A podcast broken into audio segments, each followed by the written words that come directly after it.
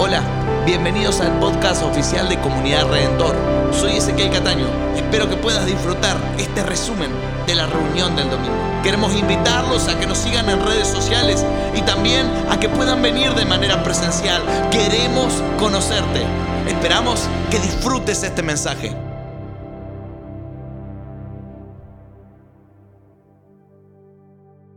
Esta historia que quiero contarle hoy es un viaje que todos deberíamos hacer, yendo a buscar a Jesús y trayéndolo a casa.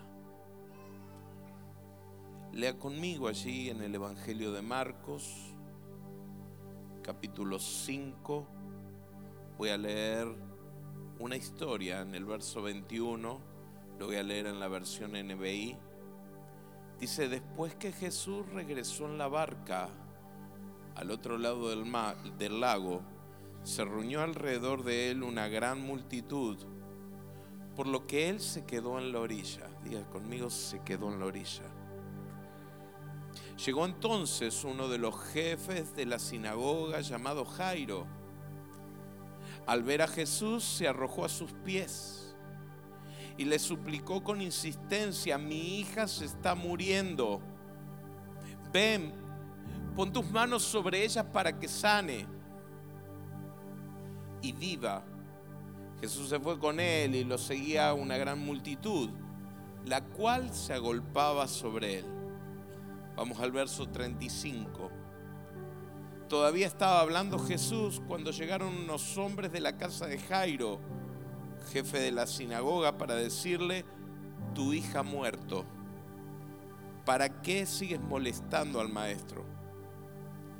Sin hacer caso de la noticia, Jesús dijo al jefe de la sinagoga, no tengas miedo, nada más cree. No dejó que nadie lo acompañara excepto Pedro, Santiago y Juan, el hermano de Santiago. Cuando llegaron a la casa del jefe de la sinagoga, Jesús notó el alboroto y que la gente lloraba y daba grandes alaridos. Entró y dijo, ¿por qué tanto alboroto y llanto? La niña no está muerta, sino dormida. Entonces empezaron a burlarse de él, pero él los sacó a todos. Tomó consigo al padre y a la madre de la niña y a los discípulos que estaban con él y entró donde estaba la niña. Tomó la mano, la tomó de la mano y le dijo talita cum, que significa niña, a ti te digo, levántate. La niña que tenía 12 años se levantó enseguida y comenzó a andar. Ante este hecho todos se llenaron de asombro. Él dio órdenes estrictas de que nadie se enterara de lo ocurrido y les mandó que dieran de comer a la niña.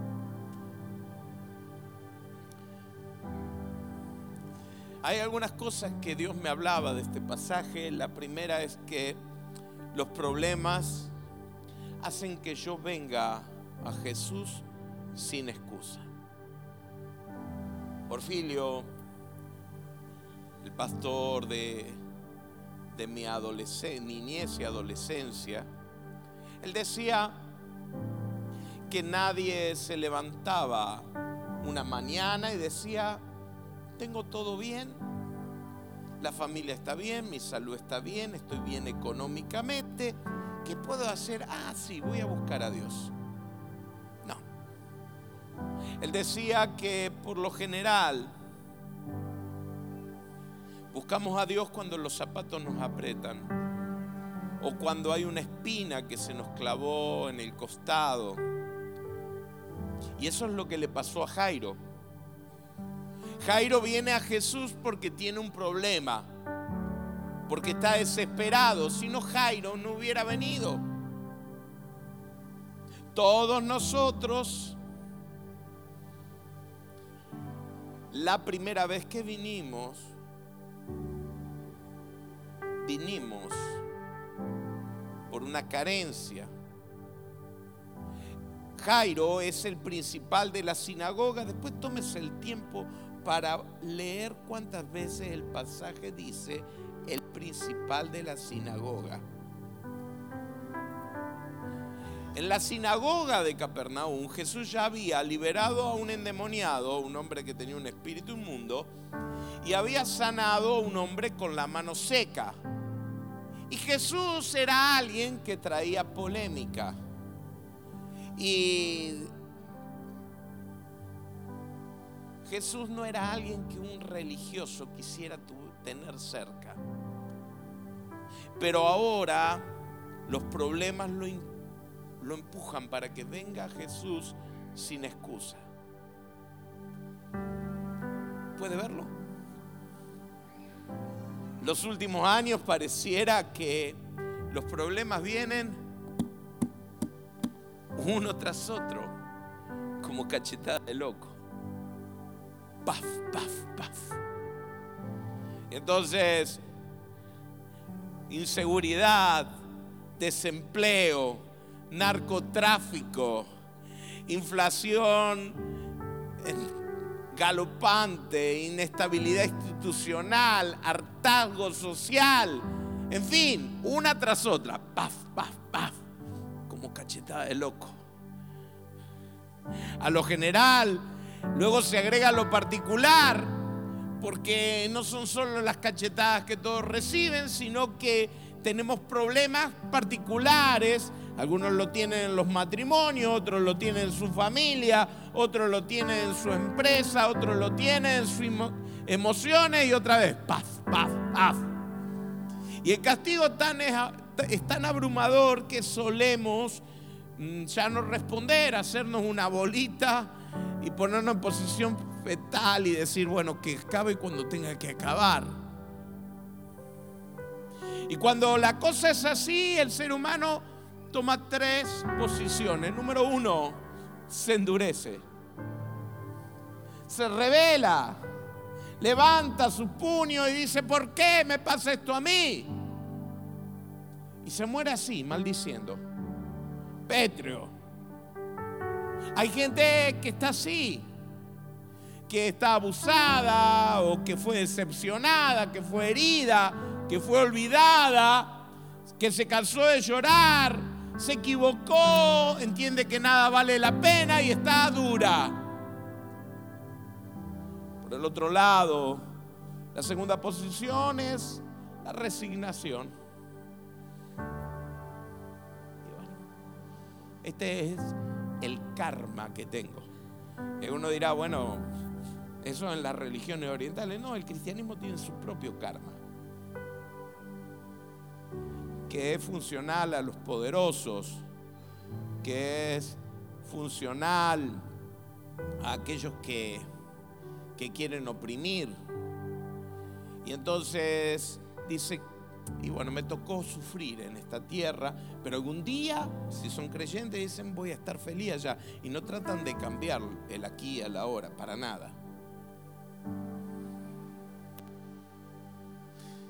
La tercera actitud que tenemos ante esos problemas es la de Jairo. Jairo se movilizó hacia Jesús. Jairo se vuelve a Dios y entonces va a su encuentro. No sabemos cómo se enteró, no sabemos si lo leyó en Instagram o, vio el Twitter de Jesús, pero vio que venía otra vez a Capernaum y salió de su casa y se fue a la orilla. Hoy vengo a decirte que es tiempo de moverse. Dije que es tiempo de moverse. Para que Dios se mueva, Él pide que nosotros nos movamos. Porque usted no puede pedirle a Él que se mueva si usted no se mueve. Así que hay que salir del lugar. Hay que decir, voy a salir de la escasez, voy a salir de la queja, voy a salir de la soledad, voy a salir. Hay gente que quiere un milagro en su casa, pero espera que se mueva el otro. Oh, que hay un milagro en mi casa, pero que cambie él o que cambie ella. Dígale que está al lado, te están hablando. Jairo deja a su hija y fue a Jesús. Y el plan de Jairo era sencillo, sacar a Jesús de la orilla y llevarlo a su casa. Y para esto, para hacer esto, yo veo en el pasaje tres cosas. Número uno, coraje. Diga conmigo, coraje. Jairo caminó a la orilla y cuando caminó a la orilla pasó en medio de todos sus colegas, en medio de toda su congregación. Fue a Jesús. Él era el pastor de la sinagoga. Hay que tener coraje para sentarse con el muchacho políticamente incorrecto, pero Jairo fue valiente. Hay quienes dicen que la fe es para los débiles. Débiles son los que no se aguantan la crítica. Los que creemos, nos bancamos la crítica. Desde el momento en que di un paso hacia adelante para servir a Dios, estoy bajo un microscopio Estoy siendo inspeccionado. Durante más de 30 años se me está mirando con lupa. Débiles son los que no soportan la discriminación. ¿Usted quiere saber lo que es ser un Kepler? ¿Un ciudadano de segunda? Declárese heterosexual, monogámico, provida, creyente evangélico y con ideas propias. Y enseguida en cualquier lugar te dicen, ah, pero usted pone el diezmo. Porque no tienen respuesta y entonces te discriminan. Es que la mediocridad, cuando alguien se anima a hacer algo diferente, es criticado. Movilizarse hacia Jesús requiere coraje y Jairo lo tenía. Mi pregunta, ¿lo tengo yo? ¿Lo tenés vos? Porque hoy Dios va a pedir algo de mí. Dios va a pedir algo de ti, pero para eso hay que tener coraje. Decirle que está al lado, tenés coraje.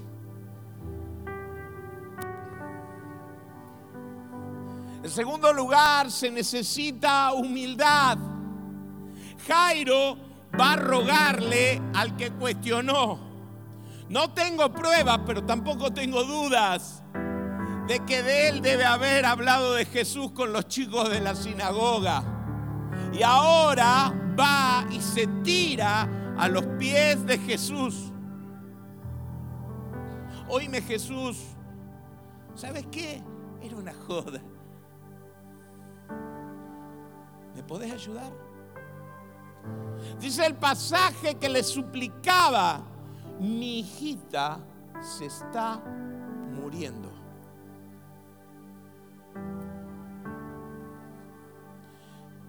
Quiero que pueda no leer, sino entender el tono de lo que Jairo dice.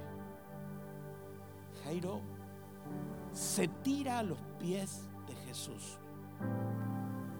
La playa de Capernaum es de piedra, no es de arena. Jairo se tira a los pies de Jesús y le dice, mi hijita se está muriendo.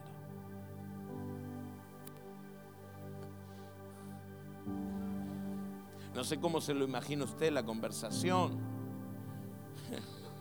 pero yo me lo imagino con la voz quebrada, diciendo, mi hijita se está muriendo, por favor, vení. Hay gente que es soberbia, que prefiere que se le haga pelota a la vida antes de buscar a Dios. Nunca necesitan ayuda de Dios. Hablan de las energías, de las vibras y revolean los ojos cuando vos le hablas de Dios. Pero lo dijo Salomón, es mejor perro vivo que león muerto. Así que yo en este momento quiero decirte que para el viaje que te estoy proponiendo no solamente necesitamos coraje, sino necesitamos humildad. Jairo confiesa su impotencia. acepta sus errores y decide ir en busca de Jesús, entiende que las circunstancias son reales, pero que Dios es todopoderoso y allí encuentra el abono que se necesita para que la fe incipiente crezca, se desarrolle y obtenga un milagro. La pregunta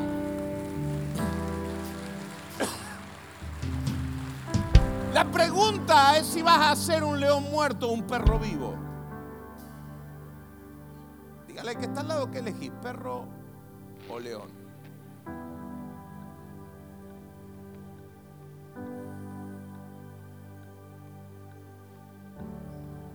Lo tercero es compromiso.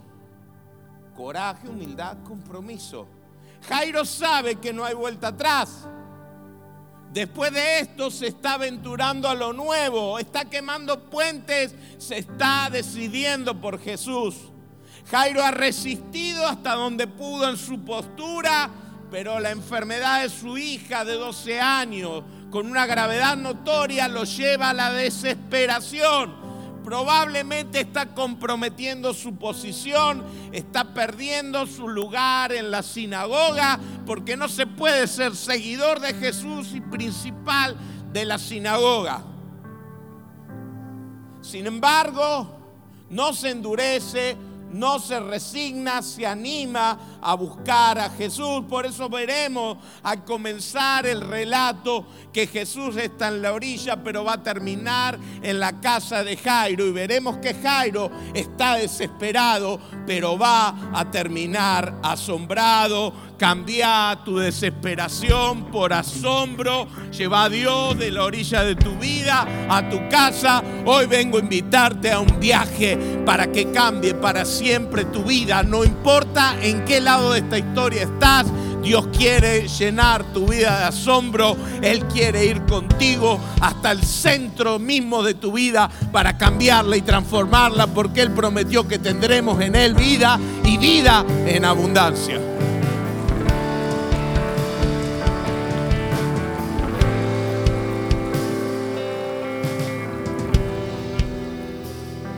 Segundo, lo segundo que veo es que yo debo confiar que aunque la respuesta se demore, Él está en camino.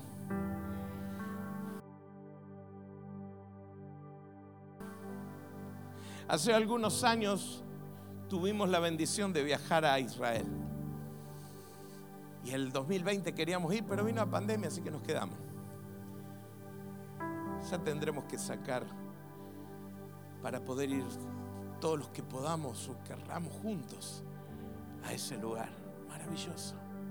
¿Sabe? Capernaum hoy es un lugar de ruinas.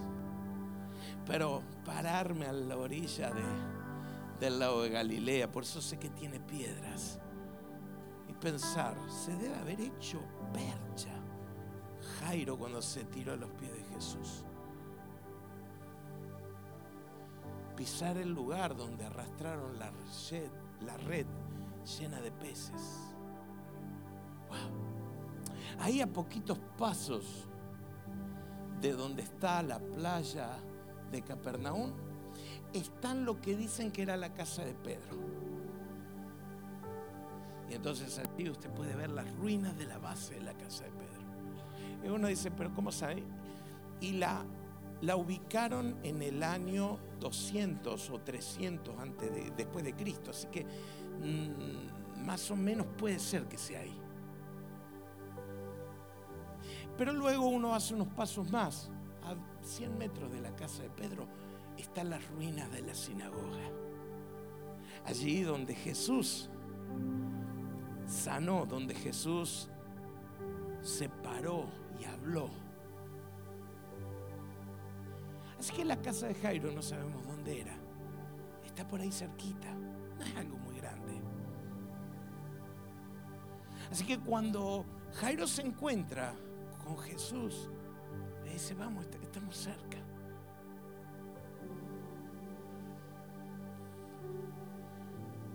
Y cuando Jesús oye la petición, se pone en camino. Pero surge una demora. Jesús está en camino, pero un asunto lo detiene y hace que se demore. Diga conmigo, Jesús está en camino, pero se demora.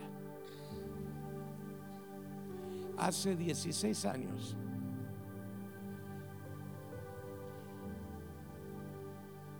antes de empezar Redentor Rosario,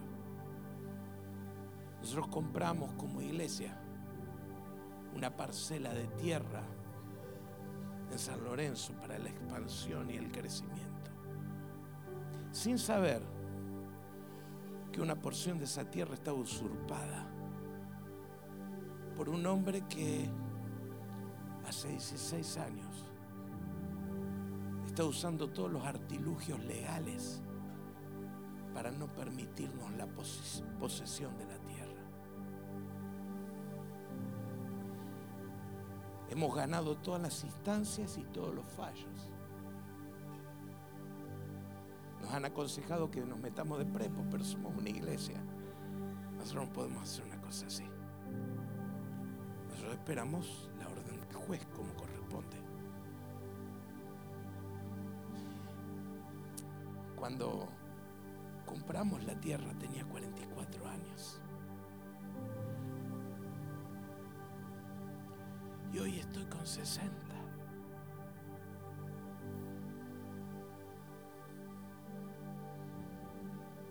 Dice la palabra, la esperanza que se demora es tormento del corazón.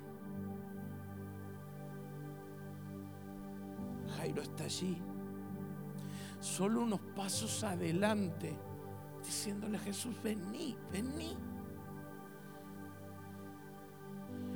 La gente lo, lo aprieta. Esto no está en la Biblia, pero yo me hago la película, discúlpeme. Lo ve ahí a un discípulo de Jesús que es vecino de él, le dice, Pedro, Pedro, apúralo. Y en eso Jesús dice, ¿quién me ha tocado? Y Pedro le dice, Jesús, todos te apretan, ¿cómo quién te ha tocado? Vamos, que Jairo está apurado. Jesús insiste, se detiene. Ha estado en esa posición, corriendo para llegar a un lugar, necesitando apresurarse y de pronto la calle que usted elige, vienen todos los autos de la ciudad. Está yendo del centro de San Lorenzo a la, a la casa del pastor y lo agarra el tren.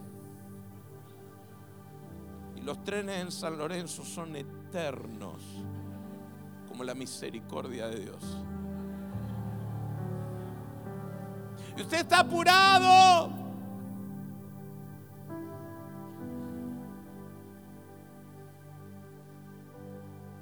Así nos pasa con Dios.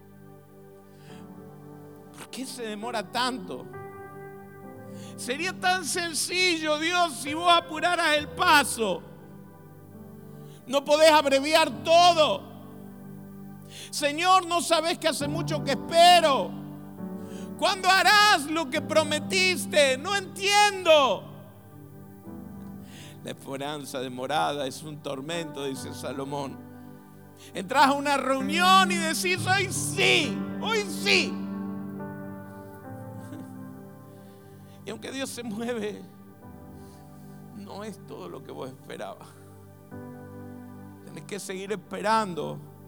Vas a buscar un trabajo y estás creyendo, pero toman tu, tu teléfono y el teléfono no suena.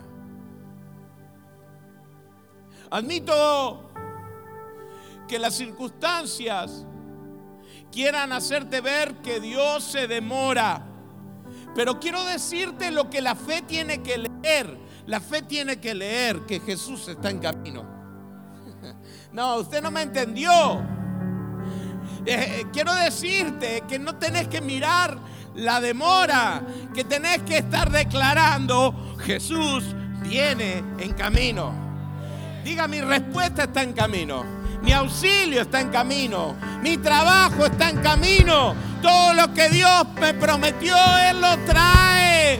Que no haya llegado no significa que no vendrá sino solo que está en camino, deje de protestar y haga un pancarta dándole la bienvenida a Jesús. Él está viniendo, Él está viniendo. En este viaje tenés que confiar de que Él está en camino y de que Él cumplirá lo que prometió.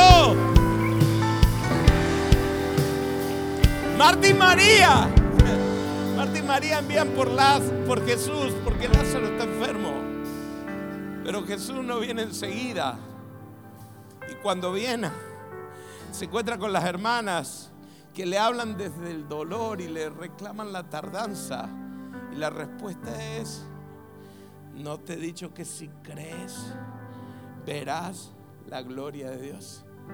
Sigue creyendo, aunque lo que esperas se demore porque vas a ver la gloria de Dios. Que Jesús no llegue no significa que no esté en camino. Que tu respuesta se demore no significa que Jesús no vaya a llegar. Lo tercero que encuentro en este pasaje y que tengo que tener presente en este viaje que te estoy proponiendo es que no voy a dejar que las malas noticias frustren mi milagro. El plan de llevar a Jesús de la orilla a su casa casi fracasa porque vinieron palabras de desaliento. Verso 35, todavía estaba hablando Jesús cuando llegaron unos hombres de la casa de Jairo, jefe de la sinagoga, para decirle, tu hija muerto, ¿para qué sigues molestando al maestro? sin hacer caso de la noticia, Jesús dijo al jefe de la sinagoga, no tengas miedo, nada más cree. Oh, vos venías año de avance sorprendente, arrancaste enero, primera, segunda, tercera, cuarta, quinta, 100 metros, ya estabas en sexta y venías pisteando como un campeón. Pero el viernes dieron la inflación, 8,4. Y te mandaste un rebaje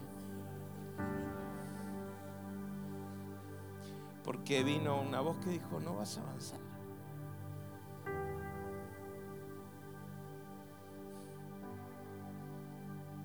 Y tu corazón se llenó de preguntas.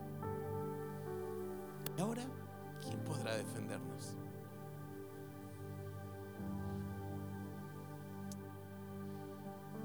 Gusta lo que dice el pasaje.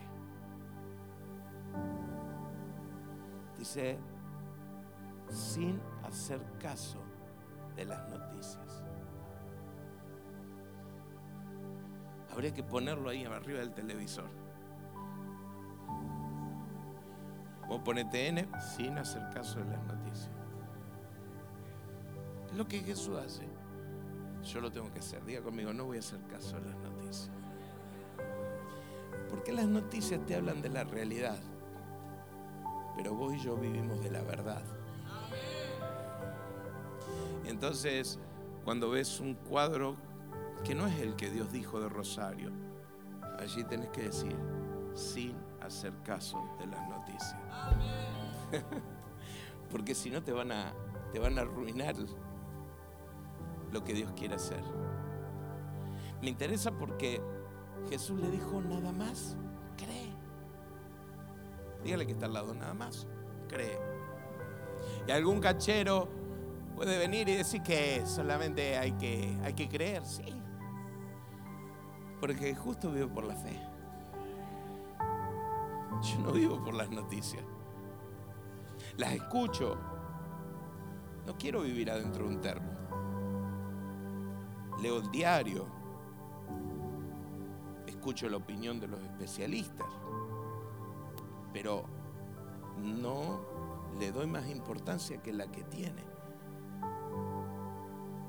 Lo que estoy mirando es a dónde el mundo me quiere llevar.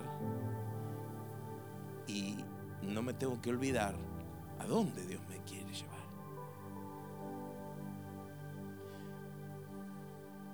No tengas miedo,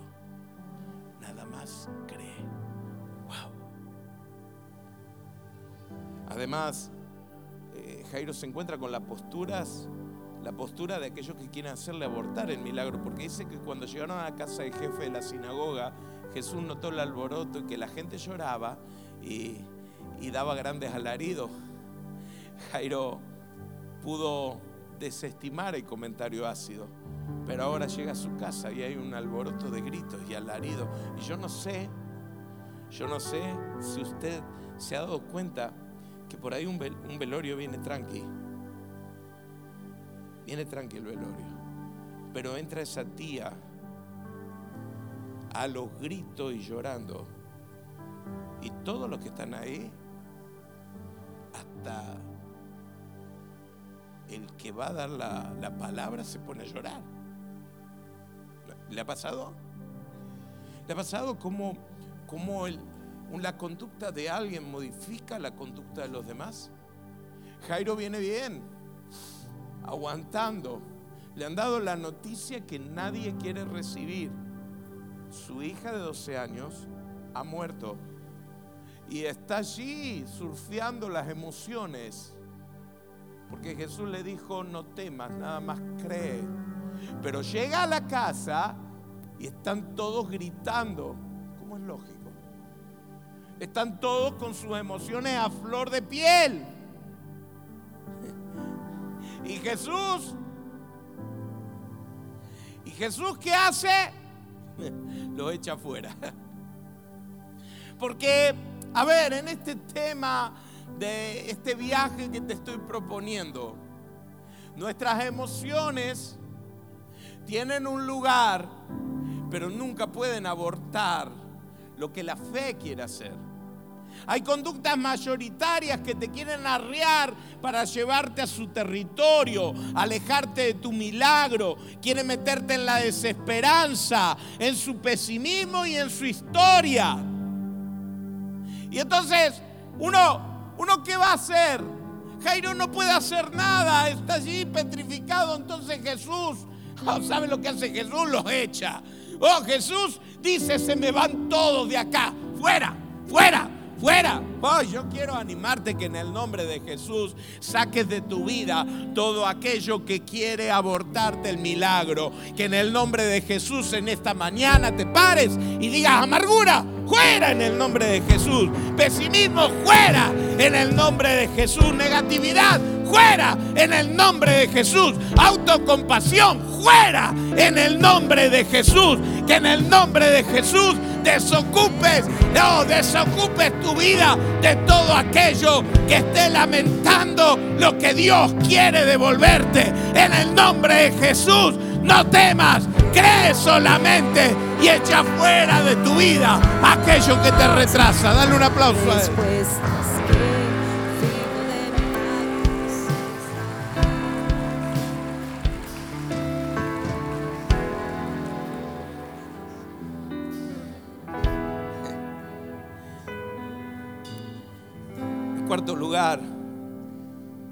el que, ríe último, ríe mejor. Y le puse ahí burladores, van a quedar con cara de pavos. Entró. Y pregunta, miren lo que pregunta Jesús, también Jesús. ¿Por qué tanto alboroto y llanto? la niña no está muerta, sino dormida. Y entonces empezaron a burlarse de él. Dios tiene una mirada de nuestra vida que hace que los burladores cuando la compartimos se nos rían. Y entonces Dios dice que la niña está dormida pero los demás dicen que está muerta. Dios dice que tu matrimonio va a ser una bendición, pero los demás dicen que te separes.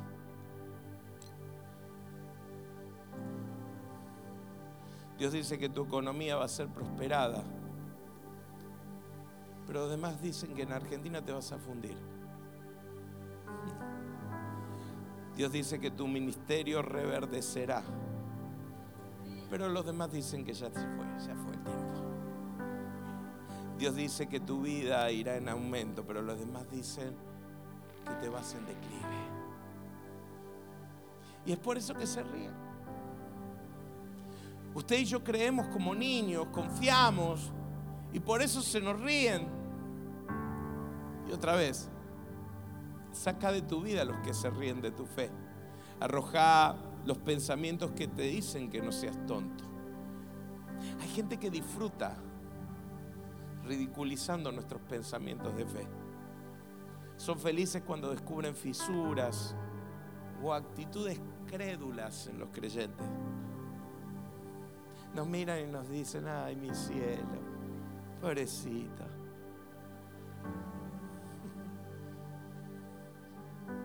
Pero yo sigo esperando. Yo sigo esperando en Dios porque va a ser como Dios ha dicho. Diga, va a ser como Dios ha dicho.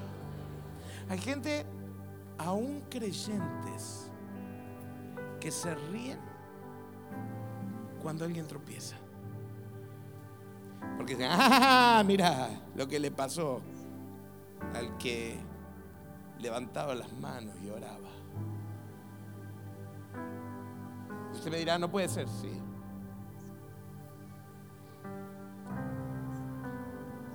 Pero recuerde, diga conmigo, el que ríe último, ríe mejor. Noé se volvió el hazme reír de su generación. Pero cuando vino el diluvio, las bocas que estaban llenas de risas se llenaron de agua. Y Noé salvó a toda su familia y él mismo por haber actuado con fe. Oh, Goliat se rió de David. Oh, lo trató que era un perro, que era un palo, que no servía para nada, pero una piedra se le metió entre los dos ojos, cayó y David le cortó la cabeza. Nemías fue el hazme reír de Zambalat y Tobía, pero 50 días después se quedaron con cara de pavo porque Nemías logró levantar el muro. Oh, que se rían, el que ríe último ríe mejor, los que se burlan se quedarán con cara de pavo. Jairo, tu hija murió. ¿Cómo vas a creerle Se vende humo de Jesús? Se le reían. Sí, los burladores se ríen de lo que creemos.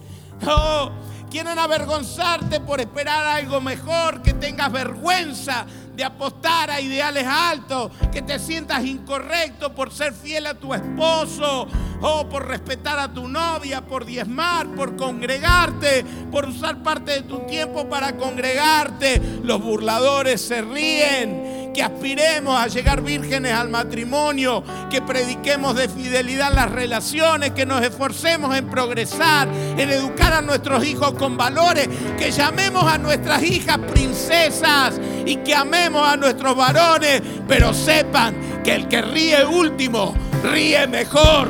El Salmo 91 dice, no tendrás más que abrir bien los ojos para ver los impíos recibir su merecido, ya que has puesto al Señor por tu refugio, al Altísimo por tu protección. Ningún mal habrá de sobrevenirte, ningún desastre llegará a tu hogar. Oh, se nos ríen porque ponemos colegio, se nos ríen porque ayudamos en las cárceles, se nos ríen porque estamos en política, burladores, se van a quedar con la cara de pavo, porque el que ríe último, ríe mejor. Jesús está en camino, mi milagro está por ocurrir.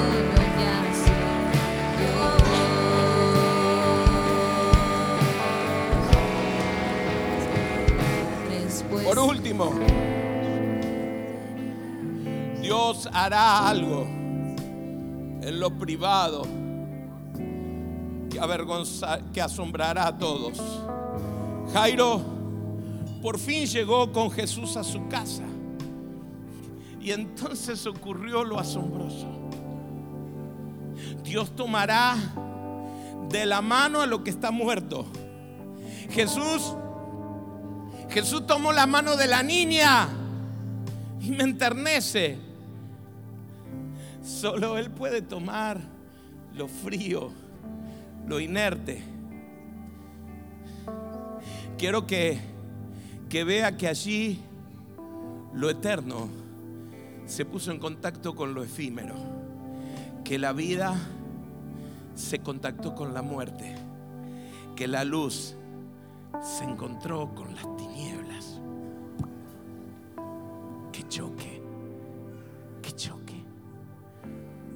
Y no importa lo que me digan, no hay nada lo suficientemente difícil, lo profundamente muerto, lo escalofriantemente frío, lo nauseabundamente descompuesto que un toque de Jesús no pueda revertir. Yo quiero decirte que no, no sé qué está pasando en tu vida, pero en Cristo Hay esperanza.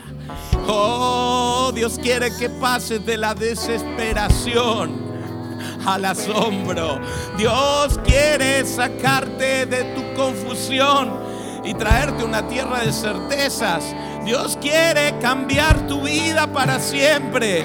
Oh, quiero animarte a creer. Quiero animarte a creer. Solo Él toma la mano de alguien que está muerto. Solo Él quiere intentarlo con vos otra vez.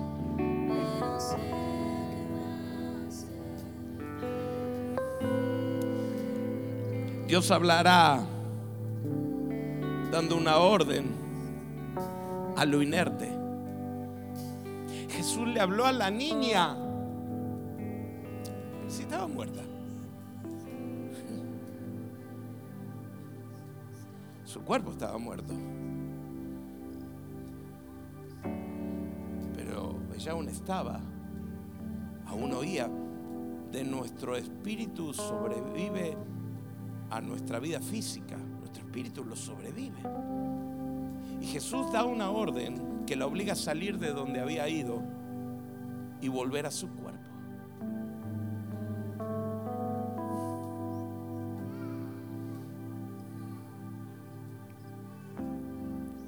4:17, Dios dice, Dios da vida a los muertos y llama las cosas que no son como si fuesen. Y Hebreos 11, 19, contando el pasaje que Ezequiel nos ministró en, en el inicio, dice, consideraba Abraham que Dios tiene poder hasta para resucitar a los muertos. Déjale a eso que está muerto en tu vida que oiga la voz de Dios.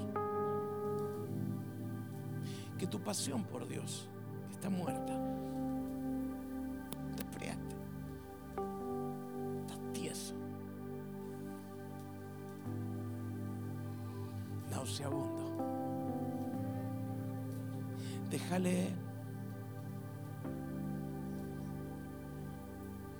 Que la voz de Dios la meta en un tiempo de avivamiento. Que tu servicio a Él que está muerto, oiga su voz que te llama a un tiempo de gloria. Que tu testimonio que está muerto, silenciado, oiga su voz llamándote a un tiempo de proclamación. Dios en esta mañana le habla lo que está muerto en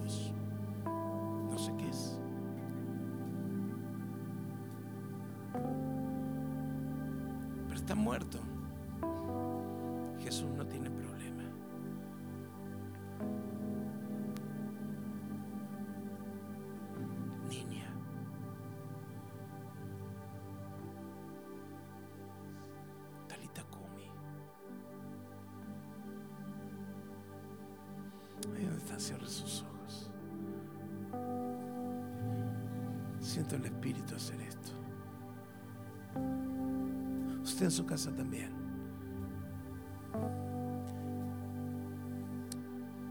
Talita Kumi. Vamos. Talita Kumi.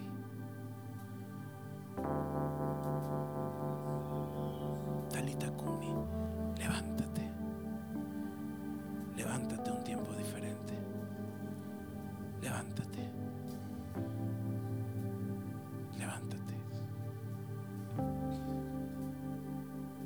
Esa palabra es para vos. Levántate. Levántate. Levántate. Deja que lo que está muerto en vos escuche esto. Talita Kumi. Levántate. Levántate. Oh Señor.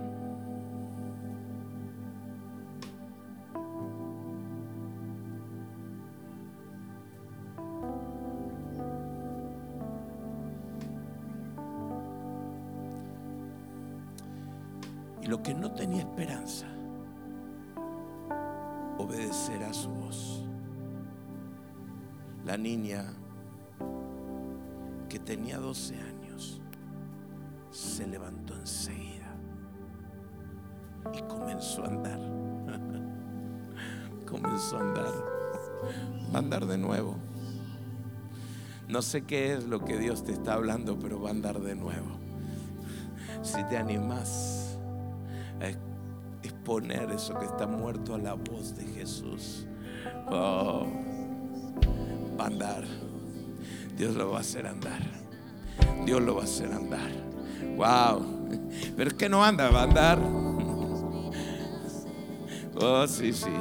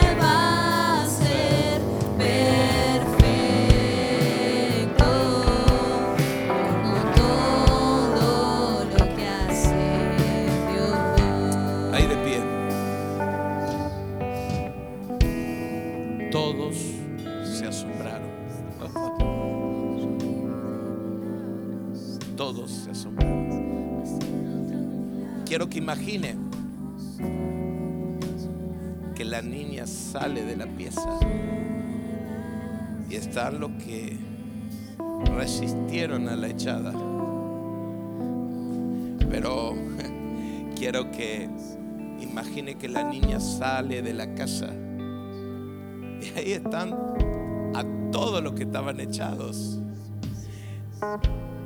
El pueblo entero agolpado, la multitud que había seguido a Jesús y que ahora rodeaba la casa de Jairo. Y que ha estado afuera donde los que los que lloraban estuvieron haciendo su trabajo contando que Jesús está loco porque la niña estaba efectivamente muerta.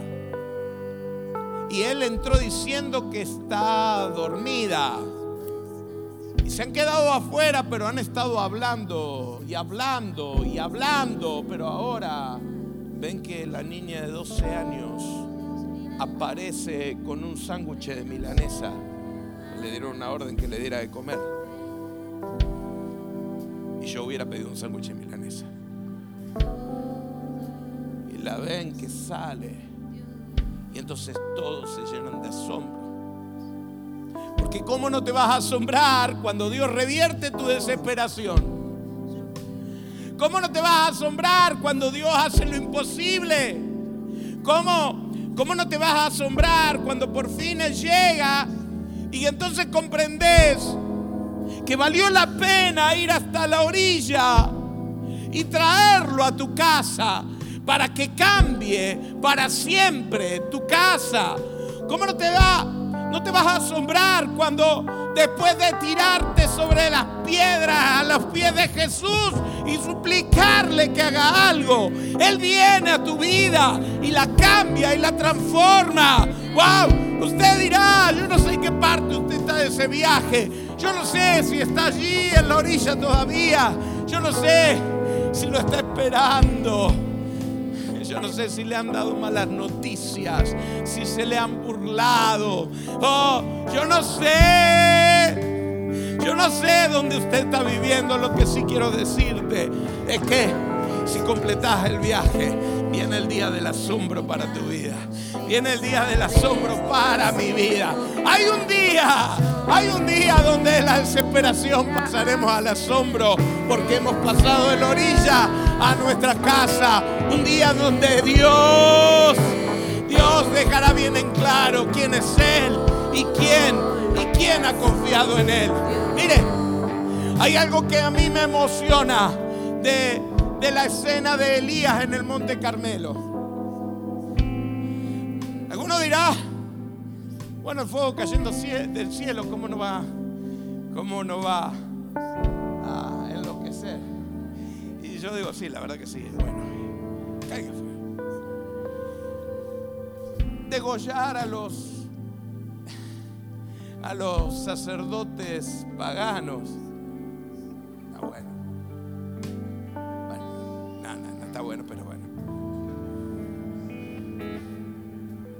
Pero a mí lo que me conmueve es la oración de Elías. Respóndeme, Señor, responde. Y sepa que tú eres Dios y que yo soy tu profeta. Viene un día en que Dios nos llenará de asombro. Y no solamente se sabrá que Él es Dios, sino se sabrá que usted y yo somos su pueblo.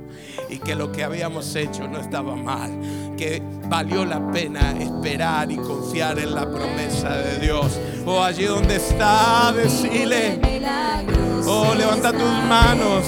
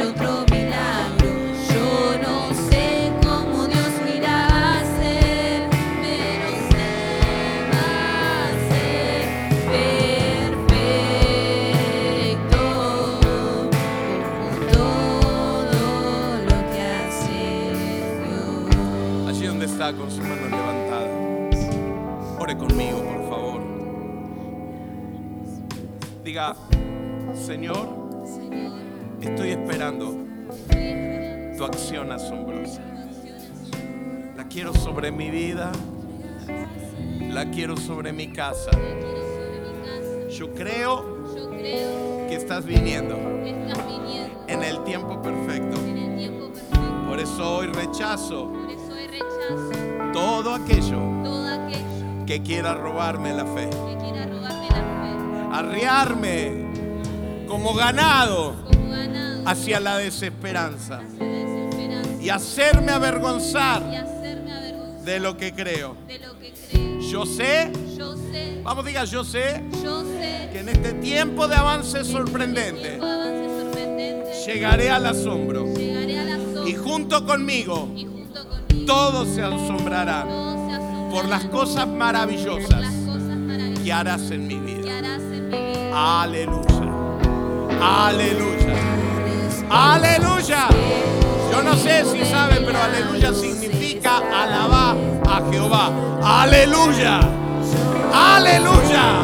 Alabe a Dios. Jesús está en camino. Y viene el asombro.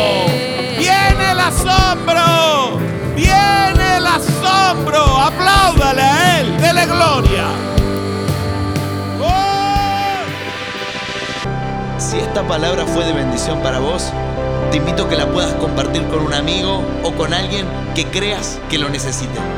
Te esperamos en nuestras reuniones presenciales los domingos a las 10.30 y los jueves a las 20 horas. Dios te bendice.